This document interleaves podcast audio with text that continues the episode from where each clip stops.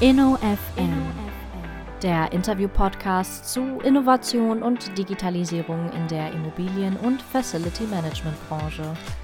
Ein Podcast von und mit Markus Tomzig. Herzlich willkommen zum InnoFM Interview Podcast. Mein Name ist Markus Tomzig. Ich spreche an dieser Stelle mit Protagonisten am dynamischen Rand der Immobilien- und FM-Branche, die sich mit Innovation und digitaler Transformation beschäftigen. Heute freue ich mich, Robert Oettel zu begrüßen.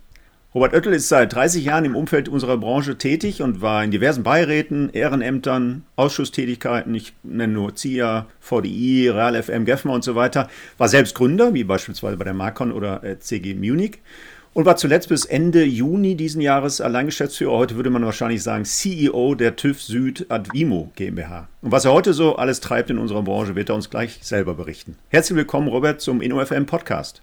Ja, vielen Dank. Ich freue mich, dass ich dabei sein darf. Wir haben ja im Vorgespräch schon ein bisschen das Thema, woher kommt man denn eigentlich? Wie ist man in die Immobilienbranche gekommen oder was hat man mit Facility Management vor 30 Jahren? Konnte man das gar nicht studieren. Wie kommt man eigentlich in so eine Branche? Ja. Ganz kurz darf ich tatsächlich weit ausholen. Das mache ich ja ganz gerne.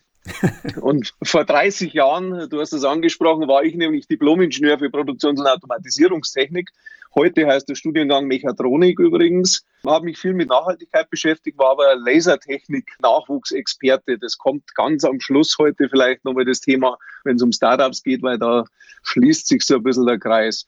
Damals, Anfang der 90er Jahre, war Maschinenbau, Fahrzeugtechnik alles tot. MINT-Absolventen, die man heute händeringend sucht, wollte keiner anstellen, also kein Siemens, kein BMW. Da gab es überhaupt keine Chance. Somit habe ich gejobbt bei Roland Berger, bei allen möglichen interessanterweise eher wirtschaftlich geprägten Unternehmen. Ich habe Eishockeyvereine, die Monatsabschlüsse analysiert, weil die sind damals reihenweise pleite gegangen. Und dann kam die Bundeswehr und hat mich zur Wehrpflicht einberufen nach meinem Studium, weil ich es halt vorher noch nicht gemacht habe. Damals gab es ja noch die Pflicht. Ja, ja. Da, dort habe ich dann einen Drohnenführerschein gemacht. Das finde ich immer ganz nett, wenn ich jetzt einen Drohnenführerschein rauszücke, der schon 25 Jahre alt ist, obwohl die Drohne ja jetzt aktuell ein großes Trendthema ist. Allerdings war meine Drohne damals vier Tonnen schwer und hat dann Raketenantrieb gehabt. Okay. Gut, aber das war so, da war ich mal. Dann nach der Bundeswehr habe ich festgestellt, ja, irgendwie bin eher der Organisierer, der Möglichmacher und nicht der tüftelnde Ingenieur. Deswegen haben der Wirtschaftsingenieur hinten drauf und damals die Diplomarbeit Nachhaltigkeit. Also ich habe tatsächlich eine Diplomarbeit in den 90er Jahren über das Thema Nachhaltigkeit. Schwerpunkt damals natürlich Umwelt war damals Nachhaltigkeit. Also der Begriff war deutlich enger noch geprägt. Und ich war tatsächlich mit Ende 20 dann vom Umweltministerium wurde ich beauftragt, die ersten Umweltgutachter nach der EMAS 2, also die EG Öko-Audit Verordnung, Teil 2, da ging es dann um Dienstleistung, nicht mehr um Produktion zuzulassen. Und da hatte ich den Scope Dienstleistungen planen, bauen und bewirtschaften. Komischerweise sagt man jetzt ja, bisher hat er ja noch gar nichts davon gehört. Nein, ich habe dann tatsächlich im Rahmen dieser zweiten Diplomarbeit für Ebert-Ingenieure, damals ein TGA-Planungsbüro, ja, ja, ja. habe ich äh, die Diplomarbeit geschrieben und es ging darum, wie können wir als Ingenieurbüro das Thema Umweltmanagement, betrieblicher Umweltschutz als Business Case, als Geschäftsmodell aufbauen und haben dann festgestellt, als Geschäftsmodell geht es gar nicht, weil keiner dafür Geld ausgibt. Außer eine einzige Branche, das waren damals Brauereien, mittelständische Brauereien, weil die unmittelbar einen wirtschaftlichen Nutzen hatten, indem sie nämlich das Thema Abfall, Abwasser und Energie bereits dadurch in den Griff gekriegt haben. Also das war sozusagen der Einstieg in dieses Thema Umweltmanagement, Umweltschutz und in ein TGA-Planungsbüro. Hat jetzt mit Immobilien noch gar nichts zu tun. Aber da haben wir tatsächlich das erste Geld damit verdient und haben eben auch dafür gesorgt, dass wir dann über die verschiedenen Branchenverbände, Brauereiverbände, damals das ganze Thema auch hebeln im Sinne der Honorare. Das heißt, dann wurde es auch wirtschaftlich für unsere Organisation.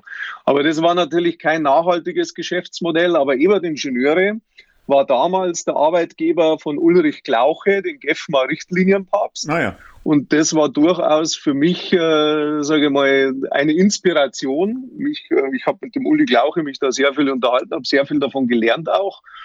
Und wir haben tatsächlich damals dann dieses Thema Umweltmanagement bei der neu gegründeten Marcon GmbH, also das war tatsächlich das Unternehmen, das ich für Ebert Ingenieure damals gegründet habe. Und dort haben wir dann eben festgestellt, naja, das passt gut zusammen. Umwelt, Nachhaltigkeit, Energie, Abfall, Reinigung war dann auch plötzlich ein Thema. Und TGA-Planungsbüro, also früher Lebenszyklus, Planen, Bauen, plus die Kenntnisse aus dem eher industriellen Umfeld, was Nachhaltigkeit betrifft. Das wäre doch das Bewirtschaftungsthema, also sprich Facility Management. Und das war damals mein Einstieg in das Thema Facility Management. Und hatte da einen Mentoren, den Professor Dr. Werner Jentsch, das ist so einer der Gebäudeleittechnik und Gebäudeautomationsgurus und zusätzlich einer, der sich mit Forschungsprojekten gut auskannte. Der half dann, das erste Forschungsprojekt mit anzustoßen, bei dem so ein junger Doktorand dabei war, da war der Dr. Uwe Forkbar, war da mit Projektpartner und das ist ja einer der späteren Gründer oder Mitgründer von Conchect gewesen. Mhm. Und da so bin ich in dieses Thema prozessorientierte Digitalisierung von Planen, Bauen und Bewirtschaften mit eingestiegen. Das war nämlich eben eines dieser ersten Forschungsprojekte und da haben wir quasi auch die Basis dafür geschaffen, dann eben unseren Prozesskit für das Thema CIFM Consulting oder, oder IT Consulting für Bewirtschaftung aufzustellen. Und das war so der erste Schritt eben in diese Richtung Facility Management Bewirtschaftung, wo ich ja dann letztendlich tatsächlich die letzten 20 Jahre jetzt dann auch aktiv gewesen bin. Ja. Was die Hörer nicht sehen, lieber Robert, ist, dass dein Hintergrundbild ja tatsächlich gespickt ist mit Windrädern. Das heißt, das Thema Umwelt, Nachhaltigkeit berührt dich auch heute noch. Das werden wir sicher gleich nochmal aufgreifen. Äh, vielleicht machst du deinen Lebenslauf in Anführungsstrichen nochmal ein bisschen komplett, indem du so den letzten Sprung, nämlich von deiner C Munich zur TÜV Süd ad Vimo ein Stück weit komplettierst. Also du bist dann aus der, ich nenne es mal Selbstständigkeit oder aus der Verantwortung eines äh, gegründeten Unternehmens in ein ich sag mal, eher großbeliebige Struktur übernommen, bist als CEO von einer Advino aufgegangen. Was waren da deine Tätigkeitsbereiche? Was waren äh, da die Themen, die du bearbeitet hast? Ja, das eine ist ja mal, wir sind ja tatsächlich raus damals aus der Marcon GmbH in die Gründung, du hast es angesprochen, der CG Munich als Corporate FM Consulting Unternehmen war das, gemeinsam mit Norbert Rupp und Matthias Mosig. Matthias Mosig, glaube ich, kennt man ganz gut, wenn es um Digitalisierung in der FM-Branche geht. 2007 war Finanzkrise, das muss ich auch noch ganz kurz sagen, weil da haben wir festgestellt, FM Consulting braucht kein Mensch, wenn gerade Finanzkrise ist, also Sekundärprozessberatung, wer will das haben?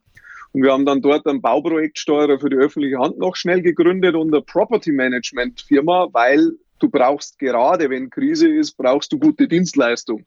Und das haben wir dann eben parallel aufgebaut und haben 2014 dann sowohl die Dienstleistung als auch den Consulting-Part an TÜV Süd verkauft.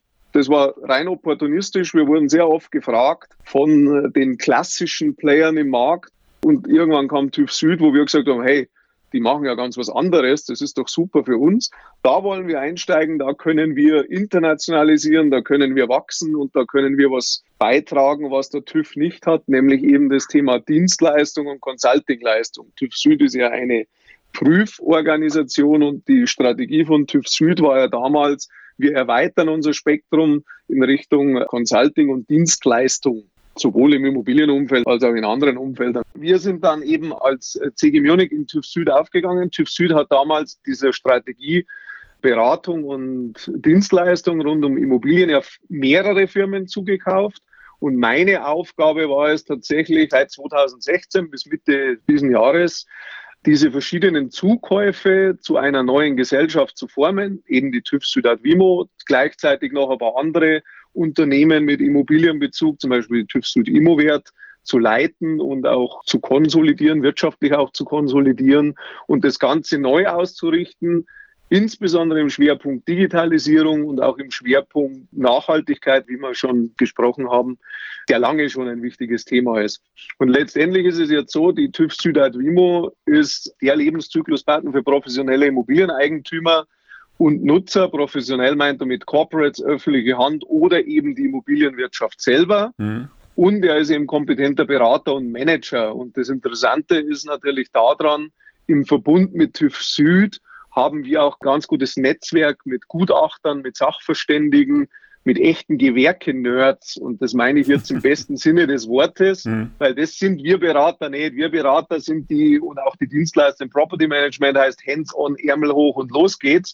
Aber diese Gewerke-Nerds bei TÜV Süd, das sind die absoluten Super-Experten und es ist schön, wenn man die im Netzwerk hat und damit auch seine Beratungsleistung dann dementsprechend befruchten kann. Wie gesagt, meine Aufgabe war es, dieses Unternehmen neu auszurichten, das Unternehmen aufzustellen. Das steht jetzt, glaube ich, ganz professionell da und ich habe das jetzt Mitte des Jahres an Norbert Rupp, meinen langjährigen Geschäftspartner, mit dem ich ja damals schon die CG Munich gegründet habe, übergeben und er ist jetzt der neue Geschäftsführer und das heißt tatsächlich auch bei uns im TÜV Süd Konzern, auch wenn du in einer Gesellschaft leitest, dann ist es tatsächlich auch eine CEO-Position, die ich da wirklich inne hatte. Wobei CEO ist ein sehr breiter Begriff, weil unser Vorstandsvorsitzender ist auch CEO, verantwortet 2,5 Milliarden mit 21.000 Mitarbeitern und manche Startups, die ich betreue, haben auch einen CEO und das sind halt zwei Leute mit 100.000 Euro Umsatz. Aber also wie gesagt, der Begriff ist sehr breit was ist letztendlich der CEO an sich? Ist immer der, der ganz oben steht und den Kopf hinhält, wenn es nicht funktioniert.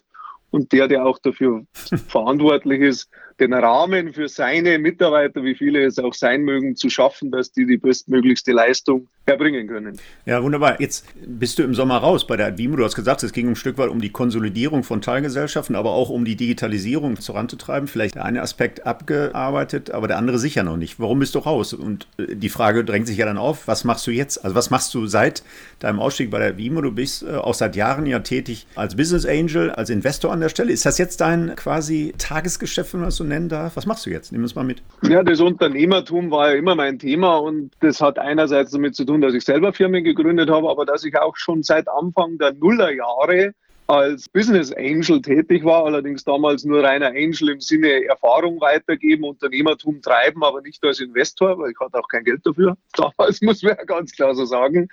Ab 2009 war ich dann ja Supporter bei den CG Munich Gesellschaften. Das weiß ich gar nicht, ob das so bekannt ist. Es waren mehrere Gesellschaften und wir haben immer Mitunternehmer reingeholt und haben auch die voll in die Verantwortung gesetzt. Das heißt, bei ja. unserem Bauprojektsteuerer und auch bei dem Property Manager waren wir Gründer gar nicht Geschäftsführer. Also wir haben das sozusagen wirklich auch da supportet, quasi auch wie eine Art Business Angel, nur waren es halt so eher so alte Geschäftsmodelle. Seit 2015 bin ich echter Venture Capital Geber und Angel Investor in sowas, was man heutzutage gern Startups nennt und da natürlich stark im PropTech-Umfeld, logisch, weil da verstehe ich sogar von der Sache ein bisschen was. Aber auch bei anderen Themen, ich habe vorher das Thema Lasertechnik angesprochen, ich habe mit dem Unternehmer, bei dem ich vor 30 Jahren meine erste Diplomarbeit geschrieben habe, bin ich jetzt bei einer Lasertechnikfirma beteiligt seit ah, ja. letzten Jahr. Also so gesehen, da hat sich da, das war Zufall übrigens. Wir haben uns mehr oder weniger erst äh, während der Due Diligence wieder getroffen. Also wir ah, ja. wussten es gar nicht voneinander. Aber wie gesagt, das ist tatsächlich was. Ich bin da ein sehr aktiver Investor und Angel. Aber, und die Frage ist berechtigt, was machst du denn jetzt? Ich stelle fest, mich juckt schon wieder in den Fingern, noch ein paar andere Dinge aufzubauen. Also zum einen gründe ich selber wieder so kleine Unternehmen, wieder Brauereien habe ich vorher angesprochen, da bin ich jetzt gerade aktiv. Da muss man sagen, ob das wirtschaftlich ist, sei mal dahingestellt. Brauerei ist nicht ganz so easy, wenn du es wirtschaftlich machen willst, aber gleichzeitig muss ich sagen, mittelfristig könnte ich mir schon einmal vorstellen, wirklich in operative Führungsverantwortung im Umfeld von eben Planen, Bauen und Bewirtschaften von Immobilien einzusteigen, insbesondere wenn es einen gewissen Nachhaltigkeitsaspekt auch mit beinhaltet. Also da könnte schon sein, dass ich am Markt wieder auftauchen werde. Ja.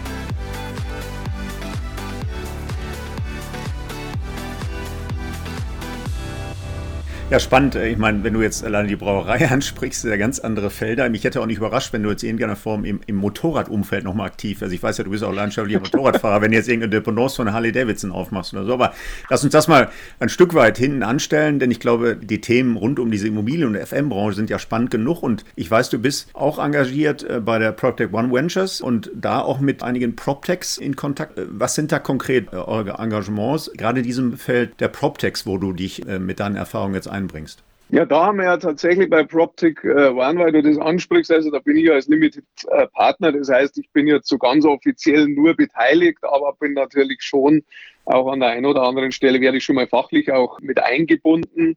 Was haben wir da? Da gibt es zum Beispiel die Firma Simplify ist ja dabei, das ist ein Liftmanager. Ich hatte im Advimo-Umfeld ja die letzten fünf Jahre auch das Thema Liftmanagement, Thema, das ich mit betreut habe. Wir haben einige Digitalisierungsunternehmen, also Think Technologies kennt man wahrscheinlich auch da. Das ja, ist ja. mit dem Portfolio von PropTech One. Wir haben auch das Thema, sage ich mal, Sharing-Modelle, gerade was Büroflächen und auch was optimierte und gesunde, also pandemietaugliche Büroflächen betrifft. Da haben wir jetzt auch in äh, UK haben wir da ein neues Investment. Also da gibt es ein paar Unternehmen, die, sage ich jetzt mal, durchaus, äh, was das Thema Digitalisierung betrifft, ganz wesentlich sind. Aber es gibt eben auch dieses Thema nachhaltige Nutzung von Immobilien und Nachhaltigkeit zum einen auch das Thema Energieeffizienz, auch das Thema äh, Sanierung von Bestandsimmobilien.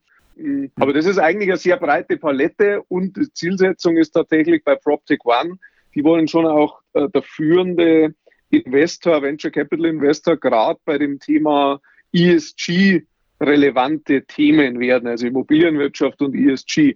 Ist auch ein ganz wichtiges Thema aus meiner Sicht, weil die Immobilienwirtschaft, wie gesagt, ich habe mit Nachhaltigkeit schon ein bisschen länger zu tun. Ich weiß, die Immobilienwirtschaft hat zwar jetzt ganz laut ihr, ihr grünes Herz entdeckt, aber das hat durch einen regulatorischen Rahmen, Stichwort Taxonomie und Offenlegungsverordnung und natürlich auch durch gesellschaftlichen Druck haben die ihr grünes Herz entdeckt und nicht, weil sie seit Jahrzehnten quasi auf dieser Linie unterwegs ja. wären. Ja, ganz spannend. Da kommen wir gleich sicher nochmal drauf zurück, auf dieses Thema ESG. Nur, by the way, der Ludwig von Busse von Simplify, den habe ich übrigens auch schon an der Angel. Das heißt, wir haben einen Termin vereinbart für die Aufnahme einer weiteren Podcast-Folge, weil ich den nämlich äh, kennengelernt und tatsächlich gehört habe auf der Real PropTech von Sarah Schlesinger an der Stelle. Da hat er mhm, nämlich ein Stück mhm. weit äh, gepitcht, gar nicht, aber ich habe zumindest sein Konzept dann auch mal gehört. Äh, fand ich sehr bemerkenswert und dann haben wir direkt einen einen Termin gemacht.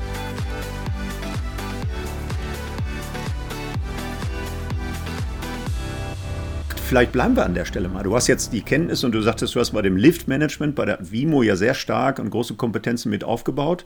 Und dann, wenn man so will, ein digitalen Marktbegleiter der Advimo jetzt auf der anderen Seite kennengelernt. Wo sind die Unterschiede im Geschäftsmodell? Also was macht so ein PropTech jetzt ganz anders und vielleicht besser, als dass so ein tradierter Bereich aus dem TÜV Süd Advimo vielleicht in dem Markt bislang umtreibt? Die Diskussion hatte ich mit dem Ludwig von Busse tatsächlich auch schon, weil ich gesagt habe, ihr seid ja nur die digitalen Leute, also ihr versteht was von digitalen Prozessen und digitaler Umsetzung, aber nichts vom Aufzug was jetzt so natürlich nicht stimmt, nachdem ja Ludwig von Busse und auch einige Kollegen von ihm ja durchaus eine gewisse Erfahrung bei Otis und anderen großen Aufzugsfirmen ja vorweisen können. Aber es ist schon so, dass ich bei TÜV Süd stelle ich fest, ich habe vorher das positiv gesagt mit den Gewerke-Nerds oder in dem Fall Aufzugs-Nerds, die ich wirklich habe. Also ich hatte Leute bei mir, also die sind in den Aufzug eingestiegen und konnten dir zu diesem Aufzug, die haben das gespürt, was dem Aufzug fehlt oder was ihm auch noch nicht fehlt, aber vielleicht mhm. irgendwann mal fehlen wird. Predictive Maintenance wäre das sozusagen und zwar auf Basis von Bauchgefühlen und Erfahrung.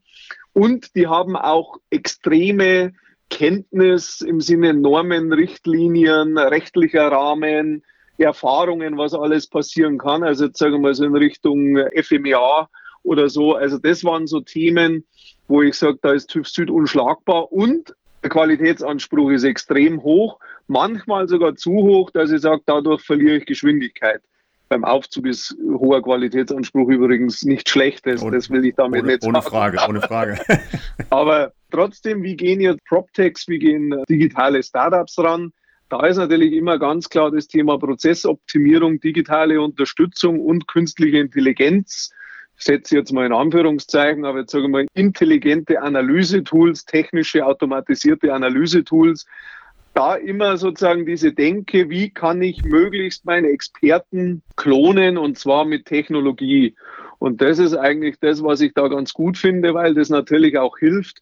Wir haben ja das Thema Facility Management, Facility Services Provider, Fachkräftemangel. Haben wir übrigens auch ein neues Investment bei PropTech One, die Firma Collabo. Da geht es darum, dass ich auch Fachkräfte und zwar Arbeiter, also richtig Maurer, Handwerker für die Baustelle, mhm. dass ich die über ein intelligentes Tool vermitteln kann. Entschuldigung, kurzer Einschub. Aber alles gut, alles gut. Sein, auch das ist ja ein wichtiges Thema, ne? Also diese Fachkräftemangel-Thema genau, auf, auf akademischen, aber auch auf unterakademischen Niveau ist ja ein Riesenthema. Ich glaube, das wird natürlich hier und da diskutiert, aber tatsächlich noch nicht so wirklich der entsprechenden äh, Bedeutung wahrgenommen. Nur am Rande auch hier wir haben jetzt dieses Semester keine 50 Erstsemester mehr in unserem Studiengang. Früher hatten wir mal 250. Das ist äh, Tendenz sinkend. Also nicht nur im unterakademischen, sondern auch im akademischen Bereich müssen wir uns wirklich Gedanken machen, wie wir die Attraktivität dieser Branche steigern. Aber das ist noch ja, eine Klammer zu. Your turn wieder. Genau, dann wieder zurück. Also wie gesagt, Startups und PropTechs, also hier immer dieser Anspruch, möglichst über Technologie dann einfach dieses Thema Fachkräfte und Fachkompetenz möglichst ja, zu unterstützen, dass ich eben da genau diesen Engpass umgehen kann und dass ich mit Geschwindigkeit natürlich, selbst wenn ich Kompetenz habe, die kostet Geld, die braucht Zeit und das ist immer so die Zielsetzung, das möglichst über Technologie dann auszuhebeln und zu umgehen. Ja. Und das finde ich ganz interessant, setzt aber immer, und jetzt komme ich wieder zurück, voraus, dass ich die Prozesse gut kenne, weil ich habe auch als Angel jetzt schon ein paar, sage jetzt mal, Facility Management, Facility Service Prozess Tool Ersteller betreut. Also die sind nicht in dem PropTech One Umfeld, sondern das sind andere Investoren dafür, aber auch betreut und da war schon auch immer die Feststellung, die Komplexität ist einfach hoch. Also im Sinne, welche Prozesse laufen da und welche Beteiligten sind in diesen Prozessen einzubinden. Ich meine, das da erzähle ich dir nichts Neues. Du bist lang genug in der Branche tätig, dass du weißt, wie viele verschiedene Rollen, wie viele verschiedene unterschiedliche Ziele gerade bei der Bewirtschaftung von Immobilien immer nutzerseitig, dienstleisterseitig, eigentümerseitig es da gibt. Aber wo ich sagen muss, da tut sich das ein oder andere PropTech dann schon schwer, wenn es nur rein digital denken kann. Dann reicht es aber nicht, wenn ich die Prozesse, die dahinter sich verbergen, nicht verstanden habe oder, oder die Erfahrung dazu einfach fehlt. Und diese Kombination ist, glaube ich, einmal ganz wichtig.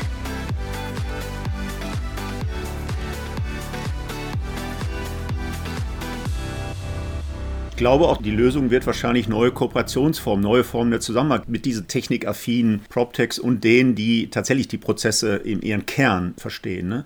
Wobei das bei Simplify tatsächlich ein bisschen anders ist, das ist so angedeutet. Bleiben wir vielleicht mal bei diesem Thema, ohne vorwegzugreifen mit der Folge, die wir dann noch aufnehmen mit dem Ludwig. Das Thema Predictive Maintenance äh, steht ja da auch im Raum. Ne? Du hast es gerade angedeutet mit dem Erfahrungswissen eines sehr erfahrenen Mitarbeiters, der den Fahrstuhl all seinen Sinnen, der riecht, der fühlt, der hört an der Stelle, dass der Fahrstuhl Beispiel möglicherweise nicht ganz rund läuft. Und das ist mit seinem Erfahrungswissen in der Stelle ja ein Stück weit die Prognose, dass er bestimmte Instandhaltungstätigkeiten anstößt. Wie sieht das aus deiner Perspektive aus mit dem Thema des Predictive Maintenance wirklich auf Datenbasis, was die Simplifier mhm. am Ende des Tages mhm. irgendwann mal avisiert, wenngleich das heute noch nicht realisiert wird? Wann schätzt du, ist es möglich, so ein Predictive Maintenance-Thema wirklich umzusetzen? Bislang sind das ja nur, ich sag mal, schöne bunte Flyer in vielen Bereichen. Und wo liegen die Barrieren? Also da gibt es mehrere Barrieren. Ein Thema ist natürlich, ich komme nochmal ganz kurz auf das Thema Fachkräftemangel oder Fachkräfte und Erfahrung, erfahrene Kräfte zurück.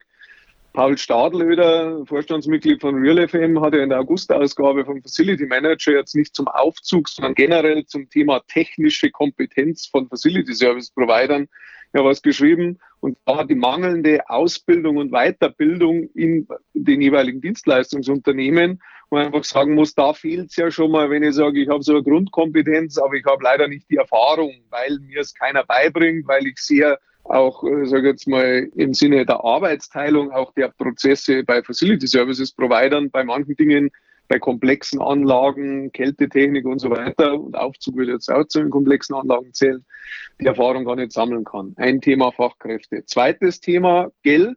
Wir hatten ein Projekt jetzt, also der TÜV Südad Wimo noch äh, war für einen großen Verkehrsdienstleister in Deutschland, der ganz viele ja, Bahnhöfe hat da halt und da sind Aufzugsanlagen in, sage jetzt mal, der Witterung ausgesetzt, Vandalismus und so weiter. Also sehr intensiv im Betrieb. Und also die Aufzüge, die vom Bahnsteig quasi in, den, in die Unterführung zurückgehen. Hm. Und da hatten wir auch eine wirklich pilothaft aufgebaut. Du kannst ungefähr so 25 Sensoren in so einen Aufzug einbauen. Wenn du die alle einbaust und die alle dauerhaft auswertest, dann kannst du predictive tatsächlich schon mal vorausschauen, weil dann kannst du sagen, wenn so und so viel Feuchtigkeit in der Grube ist, dann wird dann und dann das passieren. Oder wenn der Aufzug so und so oft ruckelt bei der Fahrt von A nach B, dann kannst du damit rechnen, dass in drei bis fünf Tagen dieses und jenes passiert, sprich Stillstand oder die Tür nicht mehr aufgeht oder, oder, oder. Aber, und jetzt kommt, es gibt Sensoren, da kann ich relativ gut ableiten, was wird passieren, die sehr günstig sind. Und es gibt Sensoren, die sind sehr teuer. Und aus diesem Grunde wurden sie bisher selten eingesetzt. Das heißt, du hast überhaupt gar keinen statistisch relevanten Topf an Daten bisher erfasst. Mhm. Das heißt, du kannst schon irgendwas feststellen, aber was das bedeutet im Sinne Predictive, im Sinne Vorausschau, kann da trotzdem keiner sagen, können auch Experten nicht sagen. Also das finde ich ganz interessant, dass man sagt, also woran hapert es da? dass ich sage, ich muss einmal über große Pilotprojekte eine Bahn oder ein Flughafen oder Betreiber von vielen Einkaufszentren. Also wären da die richtigen, wo man sagen muss, ich habe vergleichbare Nutzungsbedingungen, ich habe vergleichbare Anlagen und ich kriege einen großen Datentopf zusammen, wo ich mit Sensoren sehr häufig Daten abgreifen, weil das kostet dann nichts, wenn sie mal verbaut sind. Da muss ich nur schauen, dass ich die Daten halt in eine dementsprechende Auswertung reinkriege. Und auf dieser Basis werde ich einfach schlau. Wir machen das, weil ich im Hintergrund so zurecht gesagt habe, ich habe Windkraftanlagen stehen. TÜV Süd macht das bei Windkraftanlagen.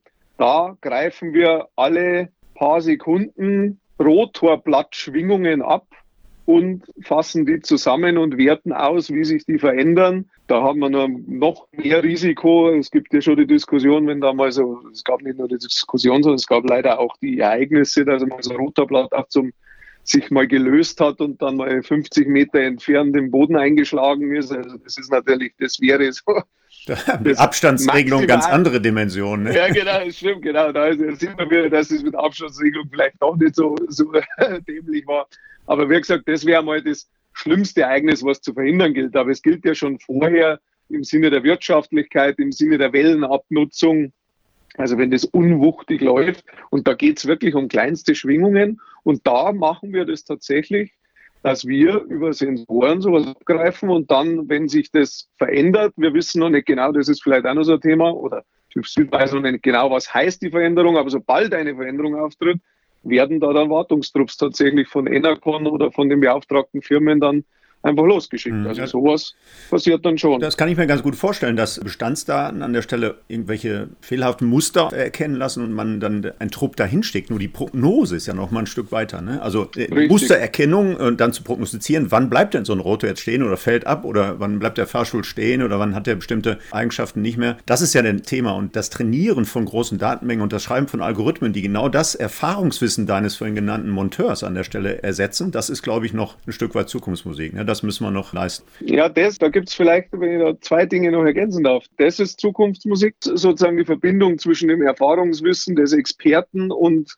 einer künstlichen Intelligenz in Anführungszeichen hinzukriegen und da genau zu wissen, wer kümmert sich dann wann um was. Das zweite ist das Thema Geld. Bei den Windkraftanlagen spielt relativ gesehen jetzt Geld, um schnell mal aktiv zu werden, keine Rolle bei Gebäudetechnik und selbst wenn es ein Aufzug ist, der schon teuer genug ist, spielt im Geld immer noch eine Rolle. Das heißt, da machst du sowas gar nicht. Also sagst, ja, da halte ich einen Trupp vor, genau wie du es angesprochen hast, den schicke ich dann mal los, wenn das Muster nicht mehr passt, weil dann genau der Punkt ist, was heißt denn das? Das Muster passt nicht, aber das heißt noch lange nicht, dass ich jetzt aktiv werden muss. Ja. Aber wie gesagt, bei Windkraftanlage als Risikogesichtspunkten wird man es, beim Aufzug sagt man, da müssen wir vielleicht noch schlauer werden. Und das dritte oder das vierte, glaube ich, ist es jetzt schon der vierte Punkt, ist, dass wir, und das haben wir jetzt auch bei einigen Projekten, dass wir genau das Problem haben, die vertragliche Konstellation. Also Predictive Maintenance in einen Vertrag reinzuschreiben, hört sich so toll an, weil wir sagen, das ist ja das ist alles viel einfacher, das ist ja quasi ein Einseiter. Von wegen. Weil ich nämlich genau, jetzt komme ich an den Punkt, wo du gerade angesprochen hast, die Frage ist ja, Predictive heißt nicht, das muss ändert sich und ich schicke jemanden los, sondern Predictive heißt, ich weiß, wann wird was passieren und wie ist meine Reaktion darauf und wie wird diese auch bepreist. Und wie wird es nachgehalten im Sinne dessen, ist das dann auch geschehen oder musste es überhaupt geschehen? Ja. Und da hatten wir tatsächlich das Thema, also die vertragliche Gestaltung von echt nutzbaren Predictive Maintenance Verträgen, unabhängig davon, ob man es technisch jetzt diese Messung, diese Sensorik und die Auswertung, die Analyse der Sensorik und die Übertragung auch wirklich wissen und die Konsequenz daraus hinkriegen, das ist schon kaum lösbar, aber gleichzeitig ist die vertragliche Konstellation, um das dann bei vertretbaren Honoraren dann auch umzusetzen, ist quasi nicht gelöst. Hm. Also wir konnten es nicht lösen und ich glaube, wir waren relativ gut.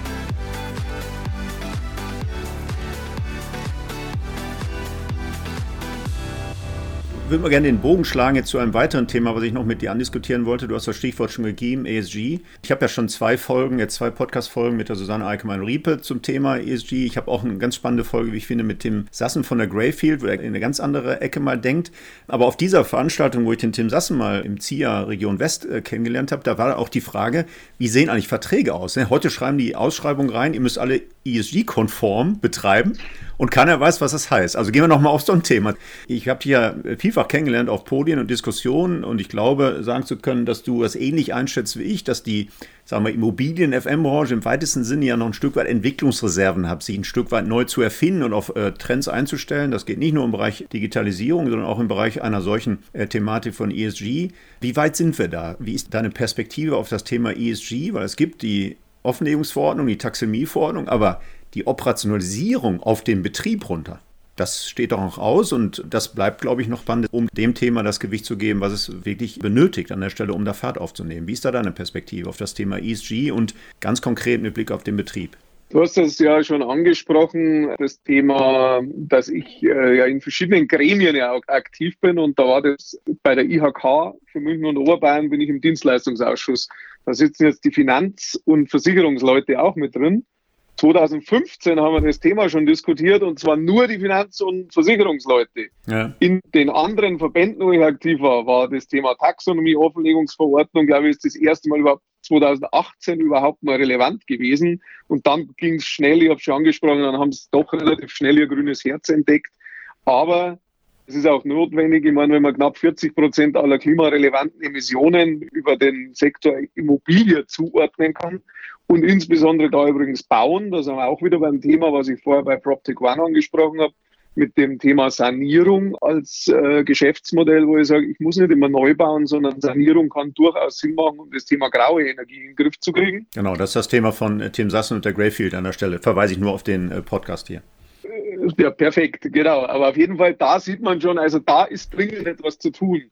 Und ja, ich bin ja auch Sponsor gewesen in meiner Rolle eben als, als Geschäftsführer von TÜV Südad Vimo von Markus Bell ja, aufgesetzten ja. Kreis, also wo sich Asset Manager, Real Estate Wirtschaft mit den Property Managern zusammensetzen und wichtige Themen bearbeiten und zwar auch operationalisieren, also versuchen zu operationalisieren. Da gibt es eine Untergruppe ECORE, also den ESG Circle of Real Estate. Und ja, aber da Robert, ist man gerade dabei, gemeinsame Kriterien zu erarbeiten. Okay, also ja, eigentlich, ja. Äh, es gibt ja Anhänge zur Taxonomieverordnung, wo man ja dieses Thema Ziele ja greifen will. Die einen sagen immer, ja, da steht ja alles drin. Ich stelle fest, es steht nichts drin, weil du referenzierst zwar auf die Umweltziele und aufs Klimaziel 1,5 Grad und so weiter. Und ich sage, aber was heißt denn das an der Immobilie jetzt konkret? Was genau, nutzt genau. mir das? Und was kriege ich da aber mit bei diesem äh, ESG, Circle of Real Estate? Man versucht es tatsächlich zu operationalisieren, aber es fehlt der Immobilienwirtschaft, und das muss ich jetzt einfach mal so sagen, da manchmal ein bisschen ja, das Durchhaltevermögen. Das heißt, immer wenn es ein bisschen kompliziert und sehr stark ins Detail geht, heißt es ja, wieso? Ihr Property Manager habt es doch sowieso im Vertrag drin stehen, dass ihr transparent sein müsst, dann macht es doch mal das ist dann immer, wenn es komplizierter wird, dann ist das das, was ich feststelle. Jetzt bin ich ganz neutral, weil ich ja letztendlich selber Property Manager in der Verantwortung hatte. Aber das ist das, was ich da so mitkriege. Und das Beste ist dann auch, wenn ihr ein IT-System dazu einführt, dann bitte nach unseren Vorgaben, aber dann reden wir schon über eine Kürzung der Property Management Fee, weil dann geht ja eh alles automatisch. Mhm. also das ist dann die nächste Aussage dazu. Zitat übrigens von einem großen Immobilieninvestor, der auch bekannte Fonds auflegt und äh, auch ESG-Fonds auflegt. Also, ja. aber wie gesagt, das ist schon so ein bisschen das Thema. Also wir sind noch nicht so weit. Und da baue ich aber auch übrigens auf die PropTechs wieder an der Stelle, dass ich sage, wenn wir mal auf den Punkt kommen, also sagen, was nutzt mir denn tatsächlich für eine Information? Wie bewerte ich auch verschiedene Themen Energie? Es gibt ja immer auch das Thema Primärenergieeinsatz, zu dem Thema Nutzerverhalten, zu dem Thema welche Art der Energie wird denn verwendet und wie schädlich ist die, für was wird es denn verwendet und so weiter und so fort. Wie viel gebundene Energie, Stichwort graue Energie, habe ich denn in meinem Gebäude an sich? Was kann ich für die Bewirtschaftung optimieren? Und, und, und, und, und. Wo ich einfach an der Stelle mal sagen muss, da kann ich natürlich das Thema Zahlen, Daten, Fakten operationalisieren. Die Kreise gibt's. Aber der entscheidende Schritt wird sein, das nicht nur zu operationalisieren, sondern auch zu automatisieren und es auch allen verfügbar zu machen. Da kommt jetzt wieder die andere Diskussion, auf wem gehören denn welche Daten, genau, ja, ja. weil wir ja in diesem Zusammenhang wieder die Rolle haben, der Facility Manager hat einen Teil der Daten oder erzeugt oder schafft zumindest Transparenz für diese Daten, zum Teil verursacht er bzw. beeinflusst er sie auch, der Property Manager ebenso und letztendlich dann der Eigentümer oder der verantwortliche Asset Manager, der ist ja letztendlich der, der aus dem rechtlichen Rahmen wieder raus eben Taxonomieverordnung das dann auch nachweisen muss und in sein Berichtswesen einbauen muss. Genau. Aber wenn heute in der großen Ausschreibung steht, ihr müsst ESG-konform betreiben, dann fehlt da an der Stelle noch ein Stück weit die Operationalisierung in die KPIs. Ne? Also ich meine, auch von dir gerade angesprochen, E-Score von Bell, das ist super Arbeit, Grundlagenarbeit, aber wenn man da reinguckt, dann ist das doch noch relativ abstrakt an der anderen Ecke, was die drei Säulen angeht. Und dieser Schritt hin zu diesen KPIs, die in Ausschreibungen dann handlungsfähig machen, ich glaube, auch den müssen wir noch mit einer großen Kraftanstrengung äh, meistern.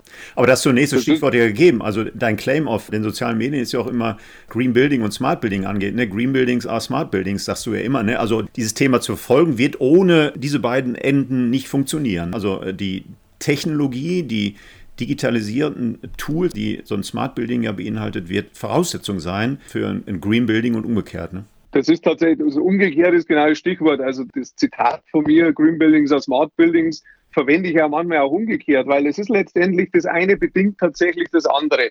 Also zum einen brauche ich schlaue, also brauche ich intelligente Gebäude im Sinne der Ausstattung. Also sie müssen überhaupt die Möglichkeit liefern, mir bestimmte Informationen transparent offenzulegen und sie müssen auch steuerbar sein, dass ich sie optimieren kann.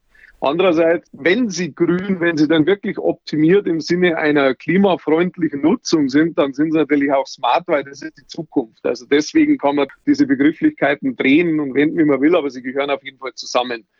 Und ich glaube, Frank Schröder von Phoenix Kontakt in Leiter FM hattest du, glaube ich, auch schon mal in deinem Podcast. Ja, ja, ja, Der ist ja auch ein super Beispiel für diese Kombination. Ich meine, zum einen stellen natürlich Phoenix Kontakt stellen auch die ein oder andere Komponente her, die zum intelligenten Gebäude auch beiträgt, aber zum anderen lebt er das natürlich bei sich an den Standorten auch.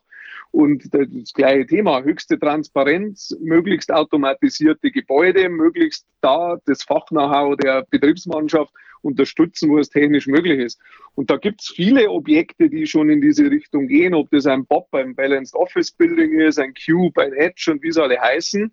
Aber das sind noch Einzelobjekte, und zum Teil auch noch nicht fertig gedacht. Also die lernen noch mit sich selber. Aber mhm. auch das ist ja, ich meine, wenn sie smart sind, dann haben sie auch die Smartness zu lernen. Und das ist durchaus mit der geeigneten Betriebsmannschaft, glaube ich, auch der richtige Weg. Also das lässt sich quasi nicht entkoppeln. Deswegen ist ja eigentlich immer Digitalisierung und das Thema Nachhaltigkeit sind tatsächlich zwei Seiten ein und derselben Medaille. Also das eine wird ohne das andere funktionieren. Hm. Und Nachhaltigkeit, weil du es angesprochen hast, wir haben uns natürlich jetzt immer stark auf die grüne Seite, also auf die eine Säule der drei fokussiert. Wir haben natürlich das andere, auch das Thema S und G, Social und Governance natürlich, dürfen wir jetzt auch nicht vergessen. Rücksprung zu deiner Frage von vorhin, ja, was liefert denn da der Dienstleister und wie steht das im Vertrag? Das ist ja noch schwieriger, weil ich sage ja, jetzt genau. mal, bei den Umweltdaten, das kann eher noch technisch, physikalisch, ingenieurmäßig greifen. Die anderen Daten, das sind oft Auslegungsdaten oder auf der Governance-Seite könnte man sagen, ja, eigentlich, was kann der FMler da dafür? Mhm. Dafür kann er vielleicht nichts, aber vielleicht muss er die Information er, trotzdem irgendwo wie kann, das, wie kann das beeinflussen und wie kann das Report genau. erstellen, ne? wenn da in der Ausschreibung ja. steht ESG-Konformität?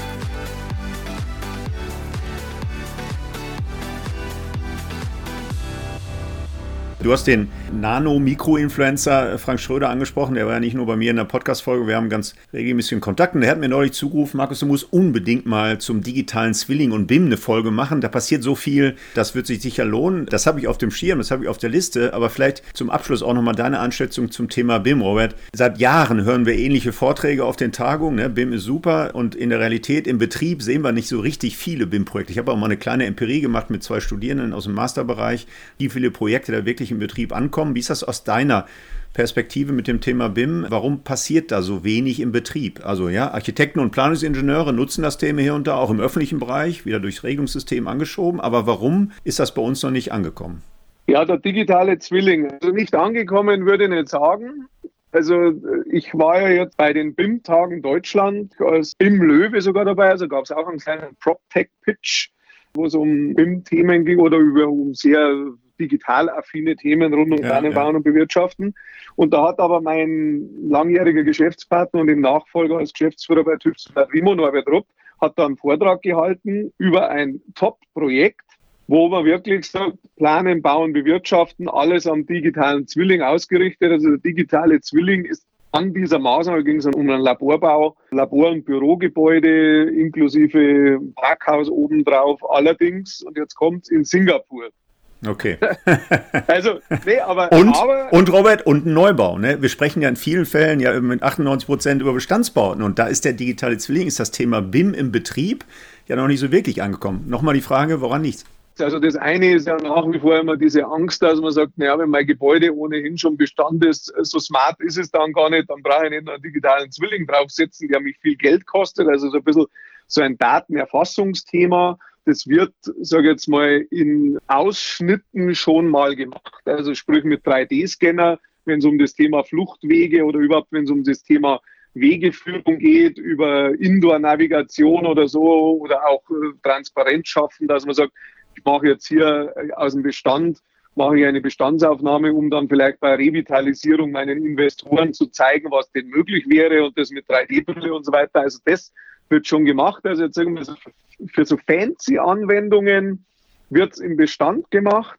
Deine Frage zielt aber trotzdem eher, glaube ich, nicht nur in den Bestand im Sinne, ich sehe Bestand, sondern im Sinne Bewirtschaftung, also ja, diese genau. Lebenszyklusphase, die ja lang dauert. Und da kann ich jetzt wieder auf das Singapur-Projekt referenzieren. Also da hat man es tatsächlich gemacht. Cashman in Wakefield ist dort der Property- und FM-Dienstleister in Singapur. Der Architekt kam aus Japan, die ausführenden Firmen aus äh, Europa. Man hat, hat dieses Objekt vor einem halben Jahr in Betrieb genommen und jetzt ist in der Einschwingphase sozusagen, sind viele Dinge integriert, die alle im digitalen Zwilling entweder simuliert oder zumindest nachgehalten oder da prozessual unterstützt werden, bis hin zum auch Aufzug. Übrigens, Smart Lift haben wir da äh, mit eingebaut. Also auch da der Aufzug überprüft sich selber und das ist auch nicht wirklich predictive, sondern eher der schreit Aua, wenn was nicht passt. Aber er kümmert sich halt selber und die ganze Daten, sozusagen der Datenrückfluss findet auch in den digitalen Zwillingen statt. Also da wird's gemacht, aber selbst da, Norbert Rupp hat das bei dem Vortrag ganz gut gesagt, man muss schon fast Geld mitbringen, um die Nutzer, Schrägstrich Betreiber dann davon zu überzeugen, dass man das nicht nur jetzt für die Planungs- und Bauphase macht und dann Doku Ende, sondern dass man das in der Bewirtschaftungsphase weiterzieht. Also da haben sich viele Beteiligte, also sprich der FM-Dienstleister, der Berater und also das waren wir in diesem Fall oder TÜV Südwimo, die haben sich da wirklich weit aus dem Fenster gelehnt und gerade, dass sie kein Geld mitbringen mussten, aber es war wirklich so, wo man einfach sagen muss, die Bereitschaft war nicht da. Also das war immer die Angst, wieso es funktioniert doch so auch mhm. und wird dann nicht teurer, als es eigentlich notwendig wäre. Aktuelle Erfahrungswerte, nein, es ist nicht teurer und es ist auch nicht komplizierter, weil kompliziert bedingt ja immer teuer. Ja, ich glaube auch das ist ein Thema, das werden wir gemeinsam noch weiter verfolgen. Sehr spannend, mit großen Potenzialen, aber eben auch kein Selbstläufer in vielen anderen Bereichen ja auch. Auch ich habe ja an der Hochschule einen kleinen digitalen Zwilling mit all den Barrieren, mit all den Widerständen auf der Wegstrecke. Also bis die Integration in Prozesse einer Gebäudebewirtschaftung dort äh, tatsächlich stattfinden, da wird noch viel Wasser den Rhein runterfließen, aber das nur am Rande. Also ich würde mich freuen, wir haben das eine oder andere Thema ja heute nur angedeutet, aber wir haben eine lange Folge heute aufgenommen, die aber, glaube ich, keine Minute verdient, rausgeschnitten zu werden. Ich würde mich freuen, wenn du unserer Branche in deiner Funktion als Business Angel und Investor weiter verbunden bleibst, wenn wir also hier und da dich nochmal auf der einen oder anderen Bühne sehen, gerne auch gemeinsam. Für heute würde ich mich erstmal gerne bedanken für diese sehr kurzweilige und interessante Podcast-Folge. Robert, herzlichen Dank und dir alles Gute für die Zukunft. Ich sage vielen Dank, lieber Markus. Es hat mir riesig Spaß gemacht und ich hätte noch ein paar Zukunftsthemen, aber die können wir im Nachgang dann diskutieren. Mobilität, Biodiversität und ähnliche Dinge, die gehören auch in die Immobilienbranche dringend mit rein. Aber Wunderbar. vielleicht gibt es ja nochmal die Gelegenheit. Dann gibt es hier schon vereinbart die Gelegenheit für eine zweite Folge an der Stelle, äh, weil ich glaube, solche gewichtigen Themen, wie du dir gerade nur angedeutet hast, das wäre besser, wenn wir da mal eine zweite Folge machen und das nicht nur am Ende nur noch mal hier kurz andeuten.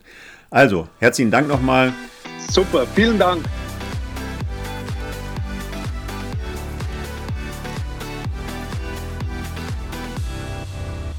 Das war der InnoFM Podcast mit Robert Oertel. Wir hören uns wieder in 14 Tagen, am besten gleich auf einer der üblichen Plattformen wie Spotify, iTunes oder Deezer abonnieren und dann wird Ihnen die nächste Folge am Freitag um 8 Uhr gleich angezeigt. Bis dahin wünsche ich Glück auf und bleiben Sie schön gesund. InnoFM das war der InnoFM Interview Podcast von und mit Markus Tomzig. Alle zwei Wochen freitags, überall dort, wo es Podcasts zu hören gibt.